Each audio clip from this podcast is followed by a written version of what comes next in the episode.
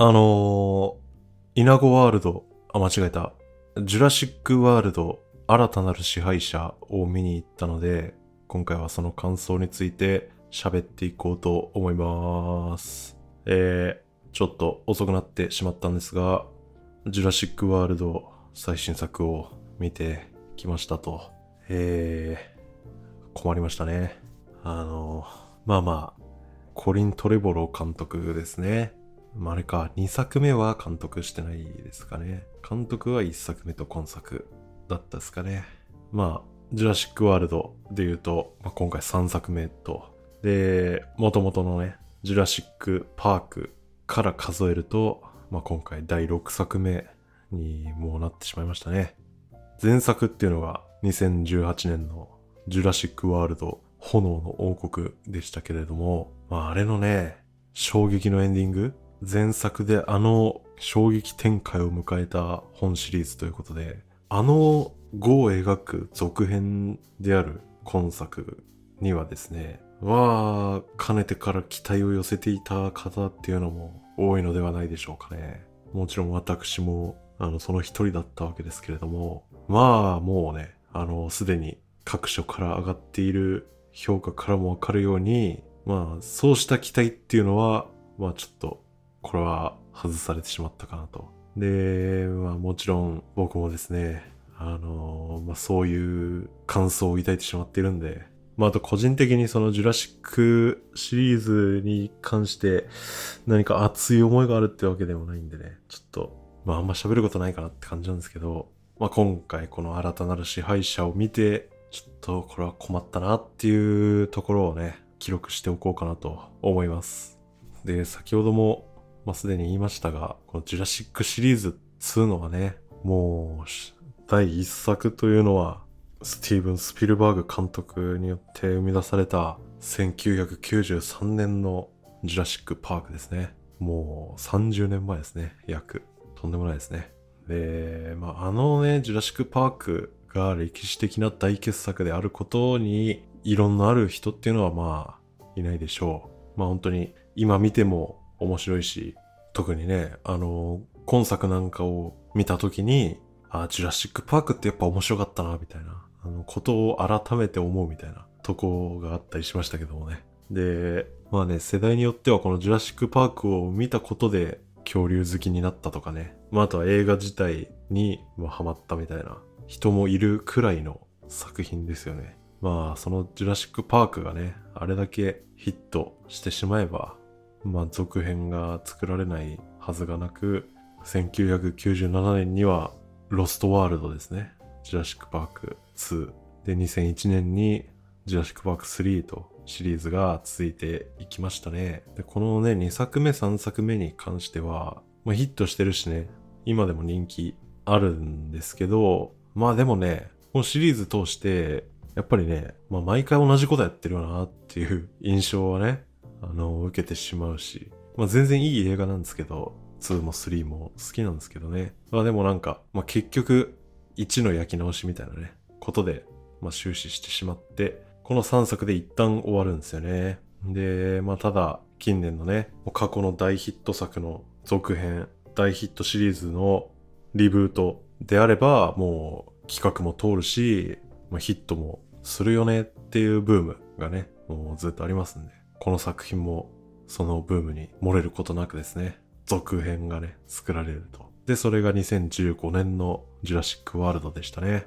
で、このね、ジュラシックワールドシリーズ、皆さんね、いろいろ、あの、思いはあると思うんですけど、僕は結構一作目に関しては、割と好きでしたね。ま、ジュラシックパークの1から、まあ、約20年ちょいぐらいですか経って、まあ、そのね、最新映像技術によって再現された恐竜たちとかですね。まあ、あとあの、ブルーっていうね、みんな大好き、ブルーっていうあの、もう新たな、もうなんなら、あの、主要キャラクター、あの、まあ、裏主人公みたいな感じのキャラクターがね、その恐竜側にそういうキャラクターがちゃんと登場したり、まあ、あの、一作目の時点では、その、過去シリーズのキャラクターには頼らない、ね、サムニールとローラ・ダーンのあのコンビに代わる、そのクリス・プラットとプライス・ダラス・ハワードっていうね、あのコンビの誕生とかですね。あとはまあ何より、ジュラシックパークのあの一作目でも、あの、実は叶っていなかった、その、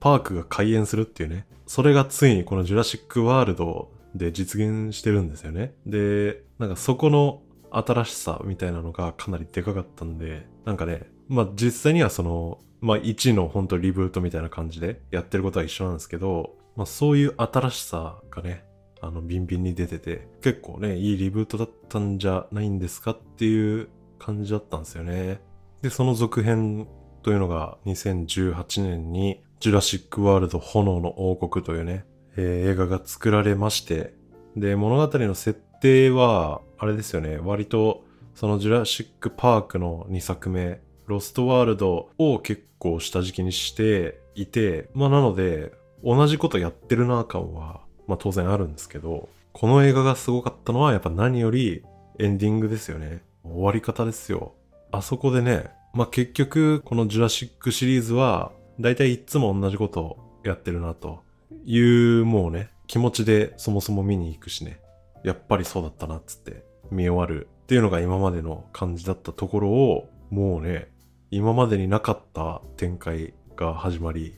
あの衝撃的な終わり方によって、このシリーズのね、マンネリ化みたいなものの印象がすごい薄くなったっていうことだったんですけど、で、一作目ではね、あの、過去パークシリーズのキャストには頼らない新しい感じで来てたんですけど、この2作目のエンディングでね、あの、満を持して、イアン・マルコム博士が髭生やしてね、登場して、Welcome to Jurassic World というセリフで締めくくるわけですよね。この2作目を見て、ジュラシックワールドって、そういうことかっってね。ワールドって、もうマジのワールドね、みたいな。いうことで、なんかね、あの、伏線回収ではないですけど、あの、そういう気分にね、させてくれて。で、同時にですね、もう次回作への期待が、まあめちゃくちゃ大きく高まりましたよね。もうこうも最初言った通り、このね、あの2作目のその後を描く3作目ってなると、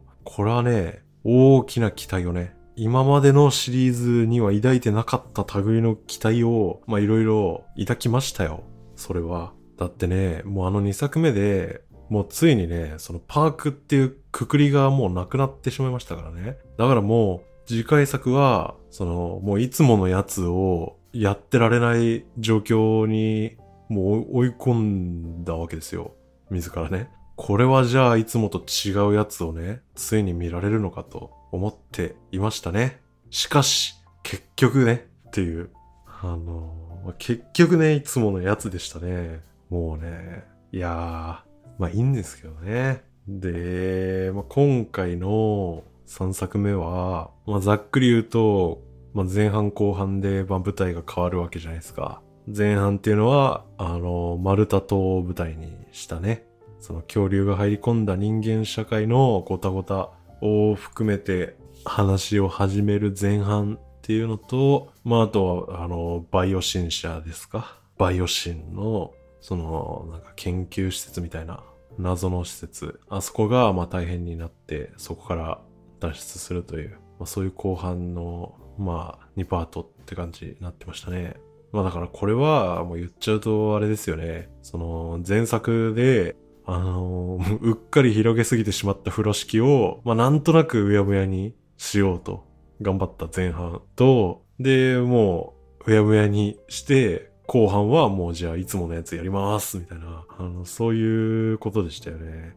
もうこのね、前半も後半も、もう僕はちょっとどっちも残念な感じだなと思って見てましたね。ねえ、その前作のエンディングによってですよ。まあ、文字通りジュラシックワールドになってしまったこの地球を舞台にですね、その、まあ、シリーズ初となる、その、パークとか島みたいな、そういうね、もう見慣れた景色、もうその決められた枠内での話ではなくて、もうそれこそね、市街地とか都市とかね、そういう人間の文明の中に恐竜が跋扈しているというね、でそういう異様な光景の中、その恐竜アクション、恐竜パニックがね、繰り広げられるっていう期待をね、していたわけですよ。で、そういう期待をしていたのは、おそらくね、やっぱ僕だけではないですよね。で、映画の冒頭はね、その辺描こうとしてたんですよね。その恐竜によって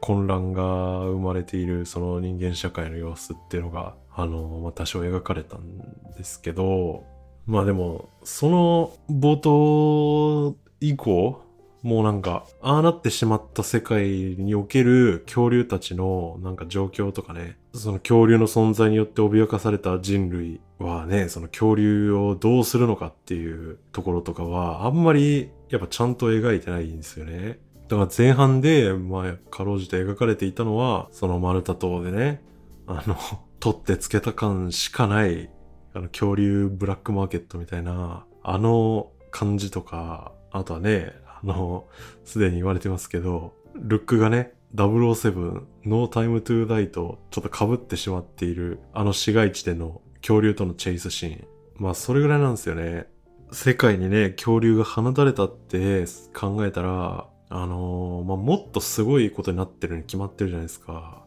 なんかね、カーチェイスの追いかけてくる車を、ま、恐竜に変えただけみたいな。それで終わってしまうのはね、本当に残念ですよね。だから、前作のエンディングで、もうあれだけ威勢よく広げた風呂敷に対して、描くのがこれぐらいってなっちゃうと、まあ本当にね、全く風呂敷は畳めてないと思ってしまうし、で、まあその市街地での恐竜チェイスシーン自体は、まあ、あれはあれで見たことない絵ではあったんでよかったんですけど、でもまあね、あれじゃあね、その、やっぱり肩透かし感が勝っちゃうっていうかね、あんなもんなんていう。で、その、人間社会に現れた恐竜たちの話っていうのが、まあそれぐらいしか語ってくれないのに、あの、別でね、改造イナゴっていう、もうね、恐竜関係なくなっちゃったみたいな、あの、そういうね、新エピソードが加わっているんでね、もうね、前半は大変なんですよね。で、前半、そのね、丸太島脱出までっていうところで、いや、これは大丈夫かよっていうね、気になるんですけど、後半はね、まあそのまま頭を抱えてしまうっていうね。なぜなら、もう結局ね、結局、いつものやつなんですよ。で、ジュラシックパークっていうのがね、もともとあって、それがオープンできず、で、ジュラシックワールドっていうのがね、新しく作られ、で、それもね、最初は良かったんですけど、すぐに閉鎖されてしまい、地球全体がジュラシックワールドになってしまったわけですけど、でね、じゃあどうやっていつものやつやるんだよって思ったら、まあ、代わりに登場したのはですね、そのバイオ新社が作った、あの、謎のね、恐竜ランドみたいな。あの、マジで謎ですね。あのね、島一つ恐竜ランドにしている割に、映画内で取り上げられる話は、あの改造稲子の研究ばっかりなんで、あの、本当に、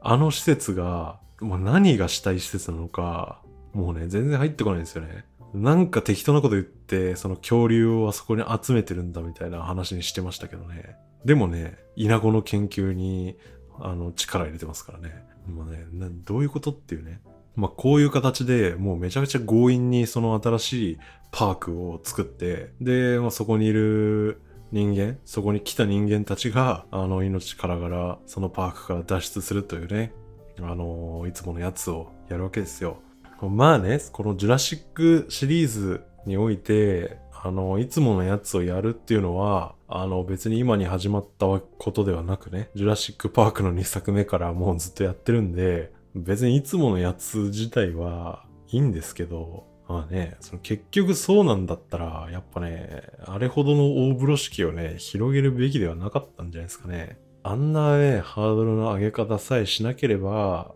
まあね、ここまでのその国評の嵐っていうかね、にはなってないんかったんじゃないのって感じですけどね。でね、やっぱこの後半に頭を抱えるわけですけど、やっぱ一番ね、一番ビビるのはやっぱエンディングですね。で、このエンディングは、これはやっぱ明らかにひどいと言わざるを得ないんじゃないですかね。なぜならですよ、もうね、映画の冒頭から、あの、何も解決してないんですよ。もうね、事態が何も動いてないんですよ。で、エンディングでもその冒頭みたいに、なんか映像が流されるじゃないですか。そのなんか動物と恐竜とね、一緒に映ってるみたいな。で、その内容自体、冒頭に流れたものと全然大差ないにもかかわらず、映画の冒頭ではね、その恐竜が登場して、これまでの生態系とか、その人間のね、社会を恐竜が脅かしているぞみたいな話だったのに、後半ではなぜか、これから人類や動物とその恐竜とは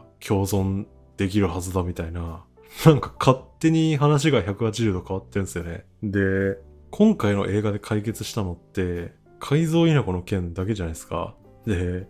なんならね、あの改造稲子の件だってね、なんかね、稲子をさらになんか DNA をちゃんと直した稲子をね、作って、それを放ったから OK みたいな。それってまさにあの、ミミックのオープニングなんですよ。あの、ギレルモ・デルトロ監督のね。あれもね、そのなんか、何でしたっけ？だからね、下水道にはびこってるなんか虫みたいなのを、その全部駆除できる新しい虫をね、作り出して放てば OK だとか言って放ってみたら案の定その虫がね、あの、とんでもないやつだったみたいな映画なんですけど、もうそれじゃないですか。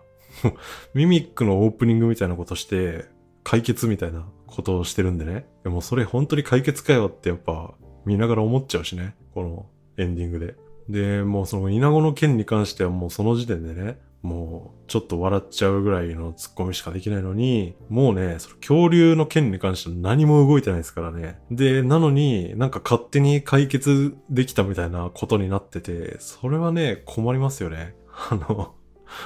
これは本当に頭を抱えざるを得ないですね。あれは何だったんですかね。っていうね。まあそういうお話の面ではね、本当にこれはどうなってるんだっていうね、感じだったんですけども。で、まだキャラクターたちに関してもうちょっと言ってくと、やっぱりね、もう最近のブロックバスター超大作シリーズっていうのが近年辿っている大きな流れからこれも漏れることなく、やっぱりね、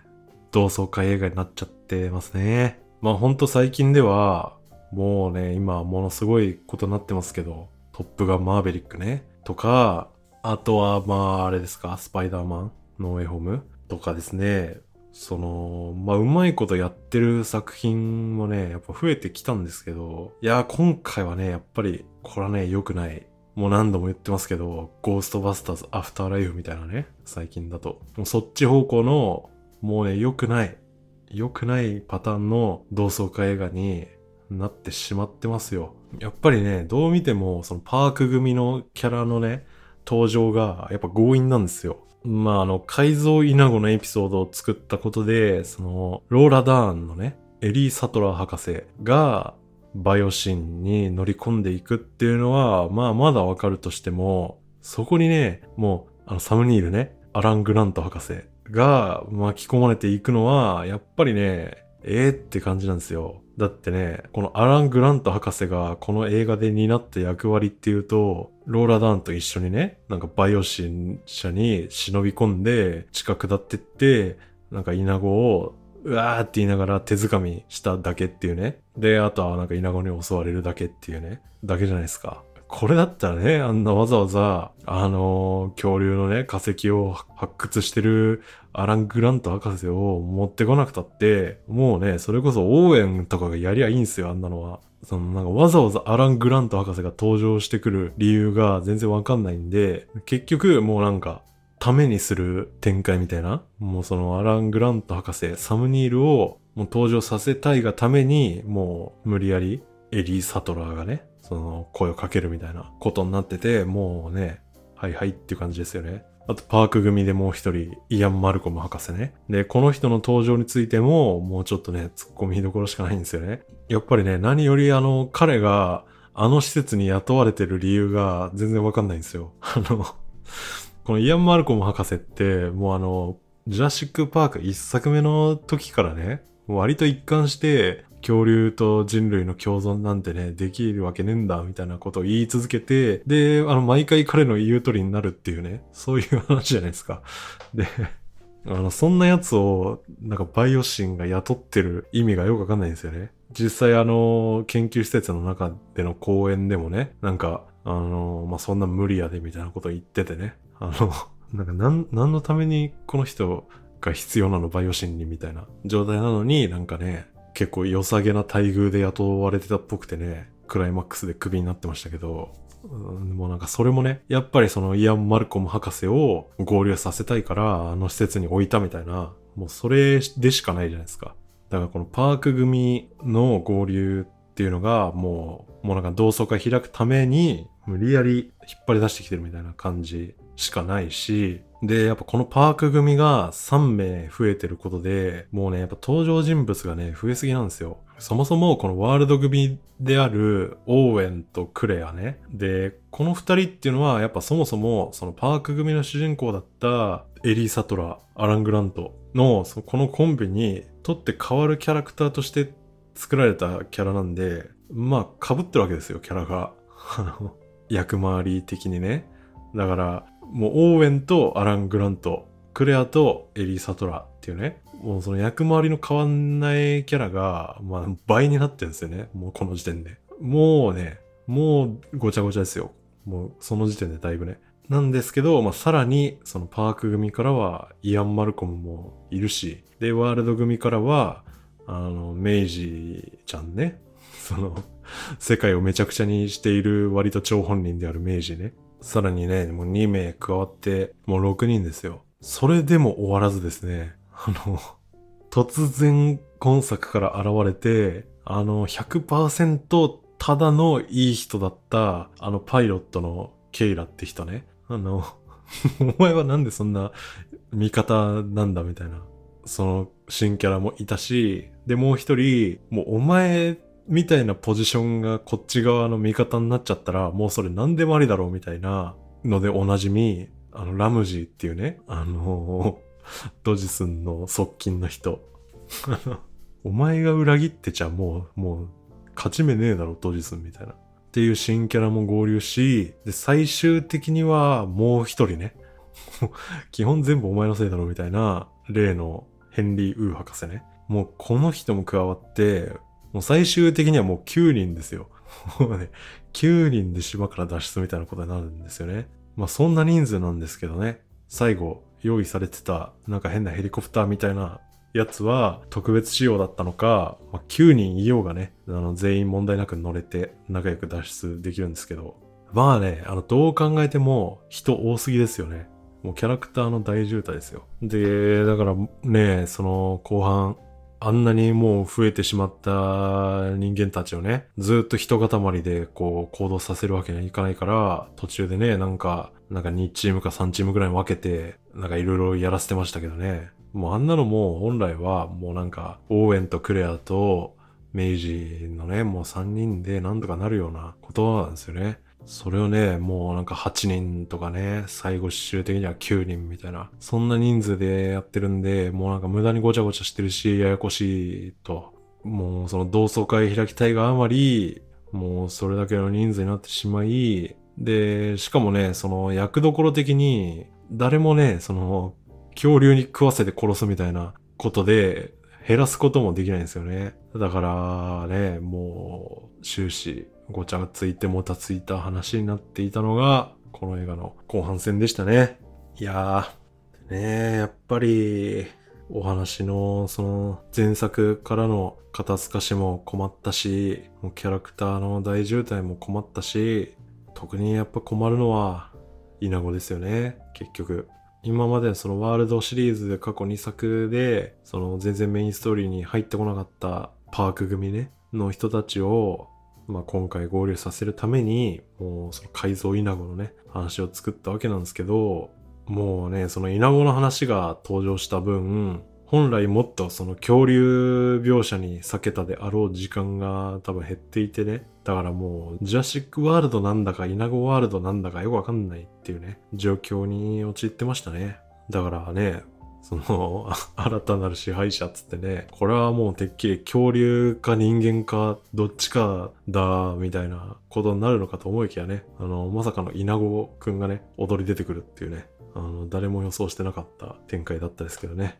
やっぱりね、このイナゴもね、本当に困るんですよ。あの、やっぱりね、一番思うのは、あの計画自体がちょっともうバカすぎてね。バイオ新社は、あのイナゴ計画をめっちゃ地下深くでね、なんか超厳重なあのセキュリティでつっても、あの、所詮、イアン・マルコム博士が入れる、イアン・マルコム博士のカードキーで入れる、あの、範囲でしたけどね。あの、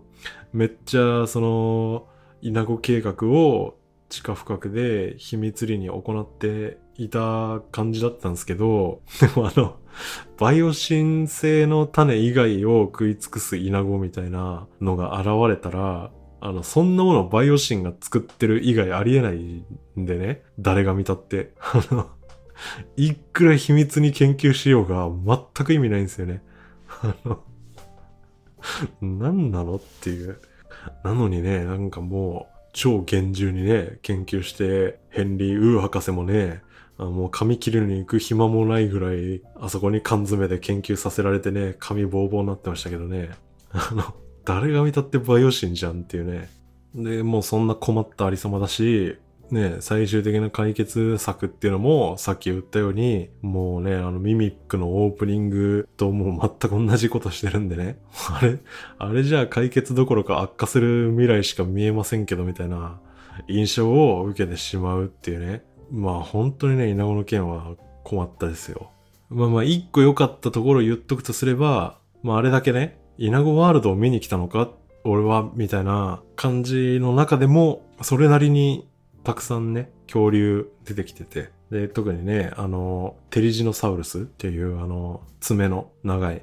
あいつとか、あと、とピロラプトル？凍った湖にあの潜ったり、羽みたいになってたりした、ああいうそのなんか面白恐竜みたいなのも結構登場してたあたりはまあ良かったんじゃないですかね。で、その恐竜に関して言うと、そのまあ、今回特にその CG だけに頼らず、そのアニマトロニクス、あの人形で、人形というかロボットというかっていうあれで、あの結構表現してる恐竜も多くて、まあそのアニマトロニクスに結構やっぱ力入れてんなっていうのが伝わる感じはね、あの、そこは良かったと思いますけどね。あの、それぐらいですね。で、まあそんな3作目だったわけですけど、なんかね、日本の宣伝では結構大々的に、これがシリーズ完結編みたいな言い方をしてるんですけど、多分、なんかそんだけ言ってんの日本ぐらいで、あの、ジュラシックワールド第1作公開ぐらいの時に、あの、今回また全3部作でやりますよ的なことを言ってたから、多分今回完結ってことにして言ってるんだと思うんですけど、でもなんか今は別にこれで完全に終わりですみたいなことは多分言われてないですよね。で、まあ現に、あの全然完結してないですからね。完結してないどころか2作目から状況変わってないですからね。だからまあ完結ではなくて、まだまだ多分ジュラシックワールドとしてまだ続くんじゃないかなって感じですけどね。ねそのパーク来てワールドやってね、ワールド終わりですってなっちゃったらもうね、その次は本当に宇宙恐竜みたいなの出さないといけなくなっちゃうんで、あのまあまあ、ジュラシックワールドでね、あの、ちゃんと、ちゃんと完結させてほしいですね。なので、まあ、まあ、だしね、その、まあ、ワールドっていう名前では終わっちゃうとしても、まあ、このジュラシックシリーズが、もうこれで終わるわけがないんでね、あの、絶対作られるんで、この前作のエンディングを見て、僕とかね、多くの人が感じたはずの、もうこれだったら、次はきっと、もうその地球の支配権をかけて、人類と恐竜とによるね、生存競争が描かれるんだろうっていう期待っていうのは、まあ一応捨てずに、まあ、できる限りハードルを下げつつも、ただ、もう淡い期待としてね、あの一応胸に留めて置いてもいいんじゃないですかね。だってね、今回タイトルがジュラシックワールドドミニオンですよ。で、邦題に至っては新たなる支配者ですよ。もうね、そうなったらね、もうこれまで散々やってきたいつものやつじゃなくてね、まさに人類と恐竜、どっちが新たなる支配者になるかっていうね。で、まあなんならもう人類が負けるみたいなね。あの、そういう人類 VS 恐竜のアポカリプスものにね、なるじゃねえのってね、期待してた人はね、絶対少なくないと思うんですけどね。結局ね、いつものやつやるんだったら、やっぱね、畳めない風呂敷は広げないでほしいですよね。今回みたいな、あんな何も状況変わってないのに、なんか勝手にね、人類と恐竜は共存できますみたいなことを言って終わるみたいなね。あんな終わり方するぐらいだったら、もう人類と恐竜がガチンコでぶつかって、もう人類が負けちゃうみたいな方がね、全然良かったって気がね、しちゃうんですけどね。本当にね、あの終わり方は何だったんですかね、本当に。で、まあ、ここまでちょっと言いそびれてしまったんで最後に言っておくんですけど、今作は結構ね、割と散々あの元祖のジュラシックパークへのオマージュとか目配せが結構多いんですけど、なんかその割に、あの、ジョン・ウィリアムズが手掛けた、あの超有名な楽曲たちが、なんか全然使われてなかったような気がするんですけどね。そこは、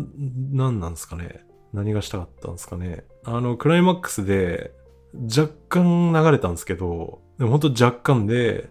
そのなんか中途半端さが逆にちょっと嫌なんですけど、あれは、あの音楽はどうしたんですかね。だって、ね、多少展開がめちゃくちゃでも、最後あの音楽かけときゃみんな納得するみたいなとこは多分あるじゃないですか。なのに、まあそこ音楽ね、使わ、全然使ってないっていうのは、あれは何がしたかったのかっていうね。あの、そこも、あの、よくわかりませんでしたが。まあまあ、次回こそね、人類 VS 恐竜の大戦争を見させてくれればなと思いましたね。っていう感じですね。まあでもそうなるとあれか。あの、猿の惑星と被っちゃうのか。まそれでもいいんじゃないですか。今作みたいなことをやり続けるよりはっていうね。はい、そんな感じです。ということで、じゃあまた次回。さよなら。